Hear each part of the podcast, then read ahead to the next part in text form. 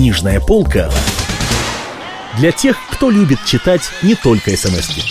Михаил Зощенко. Шапка. Читает Евгений Лепницкий. Только теперь вполне чувствуешь и понимаешь, насколько мы за 10 лет шагнули вперед. Ну, взять любую сторону нашей жизни. То есть во всем полное развитие и счастливый успех. А я, братцы мои, как бывший работник транспорта, очень наглядно вижу, чего, например, достигнуто и на этом довольно-таки важном фронте. Поезда ходят взад и вперед, гнилые шпалы сняты, семафоры восстановлены, свистки свистят правильно. Ну, прям приятно ехать.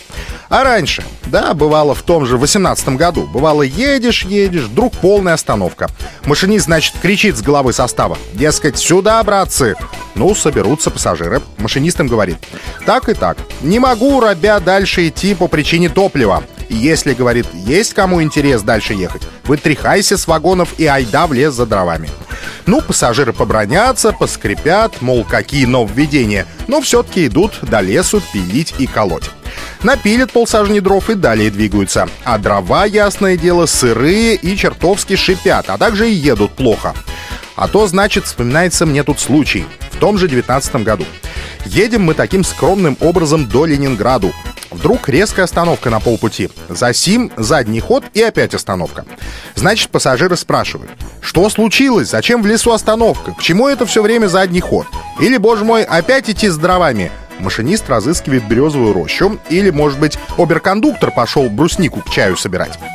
Ведь в то время на транспорте были и такие факты насчет ягод.